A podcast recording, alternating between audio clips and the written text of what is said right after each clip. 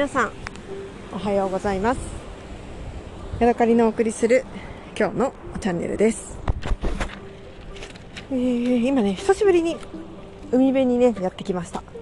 夫がね釣りをするというのでそれにくっついてね、あのー、いつものように海辺にやってきたんですけど1ヶ月ぶりぐらいかな、うん、でね、去年ね、1回ぐらいは海で泳ごうって思ってたんですけど、結局ね、あの、泳がないまま夏が終わってしまって、そういえば今年もこのまま終わっちゃうのかなと思ってね、しまったっていう感じでしたね。今日泳げばよかった。休みだから。でもね、あの、今夕方の6時2分なんですが、えー、水がね、結構冷たくて、なんかね、あの、地中海のね、海を思い出しました。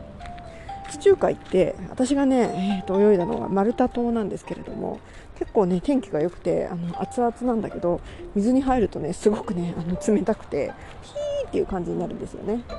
ただねしばらく入ってると結構ねあの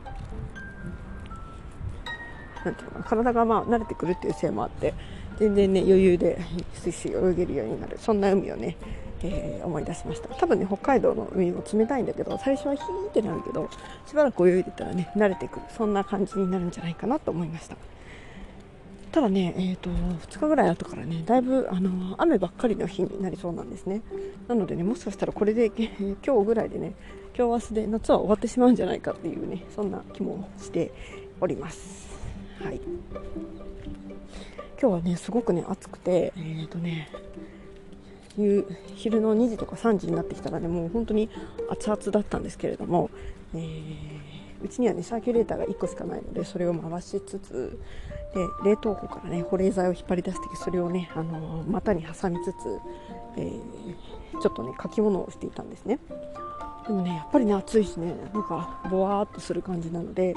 えー、どこが家の中で一番涼しいんだろうと思ったらねお風呂が一番涼しかったです、私の家のお風呂はね1畳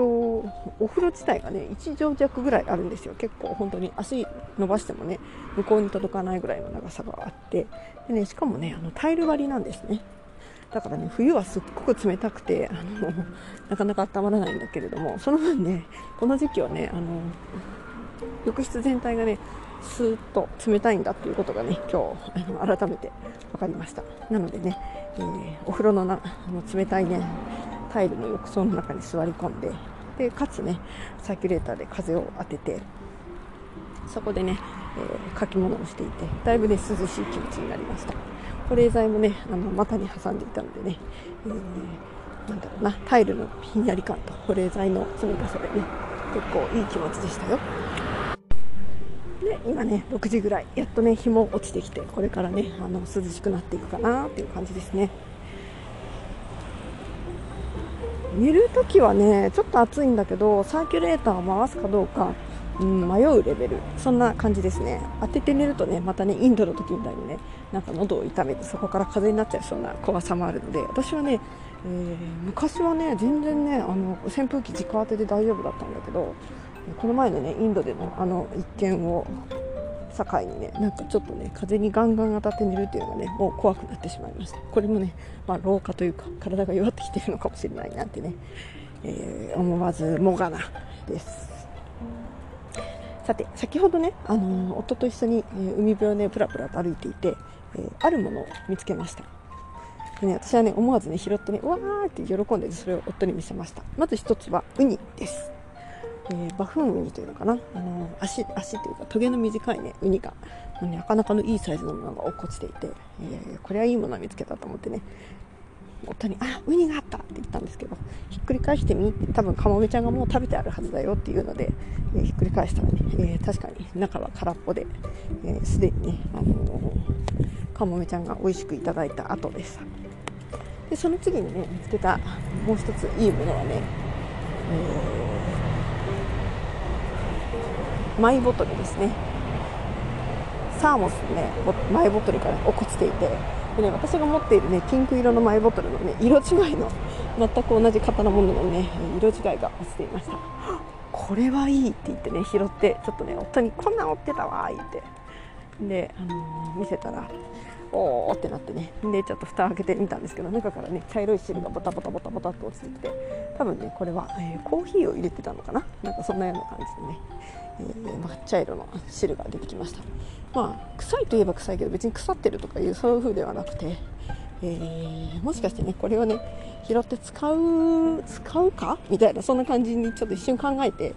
う海水で洗ったりとかしてみたんですけれども。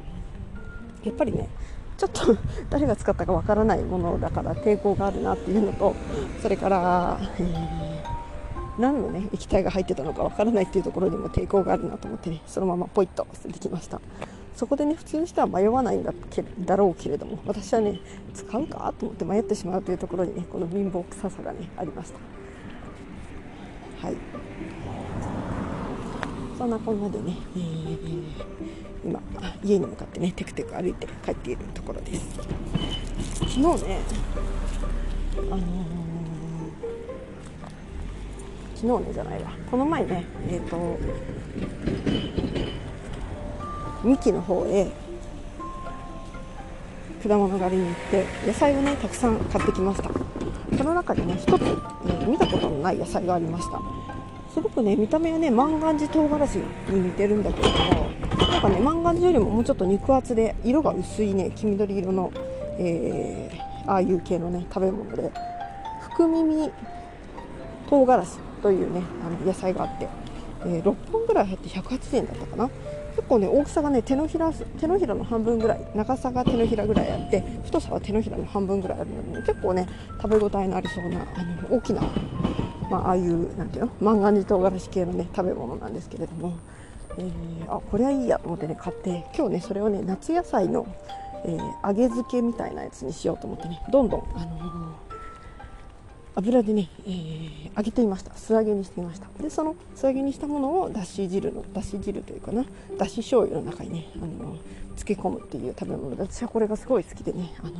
3日ぐらい前も食べてたんですけどまたねもう一回作ったんですね。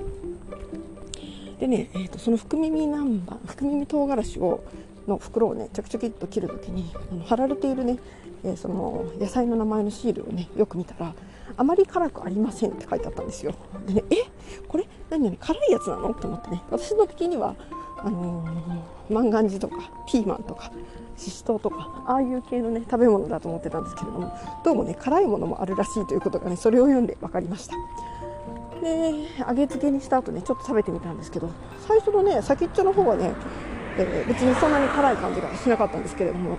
食べ進めていくうちにね辛い汁がねじわじわと出てきてあこれ結構辛いやつやんってだってねあまり辛くありませんが嘘なのかそれともこの程度はあまり辛くないのかちょっとねよくわかんないんですけどいやいやいや結構辛いぞっていうことでね そのね揚げ漬けがたくさんあるのでね、え、全部食べきるのがねちょっと大変そうだなと思いました。ちなみにねこの揚げ漬けの中にはねあのー、えっ、ー、とズッキーニとそれからねしいたけ、えそれから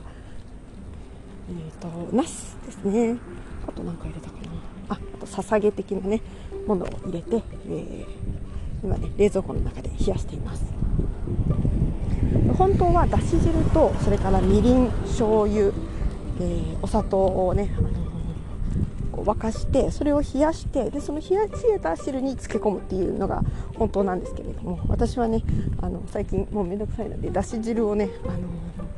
取る時に、えー、鰹節をね掴んで湯にパンと放り込んでブクブク沸かしてそこに醤油とみりんと砂糖を入れてねもうその鰹節ごと食べるっていうことをやっています。鰹節を引き上げてねゴミに捨てるっていうのがねもったいない感じがするので全部ねもう食べようということで鰹節が入ったままのねだしを使っています。でね我が家の我が家ね私の母親はね長野県出身なんですけれども長野県の食べ物なのかわからないんですがそのねあのー、揚げなすとかでねそうめんの汁をね作るんですよね。私の母親はあのそうめん汁というかなんかそうめんのだし汁を作ってそこにね揚げたのか焼いたかしたあの油っぽいなすをねあのポコポコ浮かべて冷蔵庫に冷やしてでそれを使ってねよくねそうめんとかを食べさせてくれました。なのでね私の中でね、えー、なんだろうあのめんつゆ？めんつゆだけでそうめんを食べるっていうのはねなんかね物足りないし 私的にはねちょっとねえあのありえない食べ方なんですね。どうしてもこの揚げなすをね入れて一緒に食べる。でこの油の染みたねちわっとしたナスであのボリュームを出して食べるっていうのがねすごくね好きなんですよね。でそれからまあ派生した感じでそのね夏野菜の揚げ漬けっていうのが私の中で大好きな食べ物としてありましてでね私の勝手なあのあれなんですけどいつもねこの揚げ漬けを作って最後にねその揚げ漬けの汁がだし汁がえー、のだいぶね残ってきたところで、えー、そうめんをしてでそのねいろんなお野菜を、えー、おそうめんと一緒にね食べて最後ねおつゆも全部飲むっていうことをね夏の間はね何回かやります。でね、去年はななんかねにあの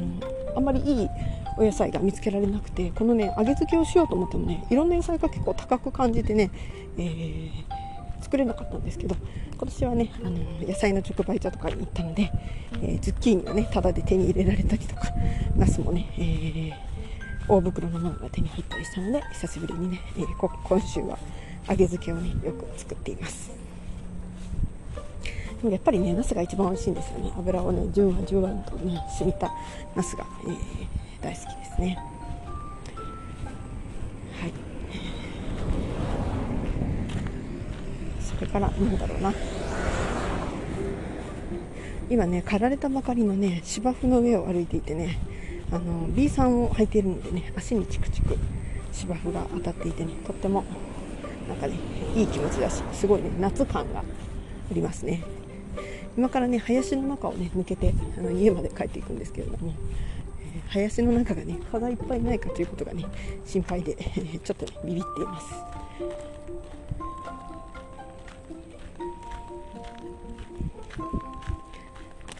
なんだなんかななんか。あそうそうそうそうだそうだ。日光紅茶のね話をします。えー、23, 回ねボトルで水出しのね日光紅茶を出してそれをね夫に持たせたりとか自分でもね、あのー、マイボトルに入れて持って行ったりしました。でね昨日もね私その日光紅茶の水出しをボトルに入れて持って行ったんですね。で冷蔵庫の中で冷やしていたので氷とか入れたりとかしてね薄め入れることなくそのままね冷たいものを、えー、マイボトルに入れたんですけれども食べてみた飲んでみたらねなんかね薄くて水みたいに感じました。多分ね 7g 入れたものを持ってたと思うんだけどあんまりねうん何て言うのかな。美味しさがね伝わってきませんでした。なので,、えーとね、先ほどは、8g を熱湯出しにしてねそれをね、えー、今日はね、あのーまあ、程よく室温ぐらいにね冷めたものを飲んでね、えー、味の変化を感じています。やっぱりねあの熱湯で出すとねコクがあるのですごくね風味を感じて、えー、美味しいっていうかねあのなんとか飲み応えがありますね。でやっぱりね最初ね飲んだ時のあのミンミント臭というかミントメンメンソール感の感メンソール感のあるねスーッとした飲み口があってねそれがねあ面白いなって、え思いますね。なんだろうねこのね紅茶のメントール感ってどっからやってくるんだろうか、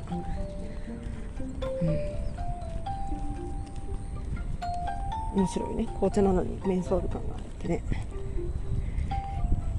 家に帰ったらまたそれでちょっとミルクティーでも作って飲もうかな。それとも本当にね熱湯で入れたものをちゃんとねこのコップに入れてもう一回飲んでみようかな。どうしましょうか。はい。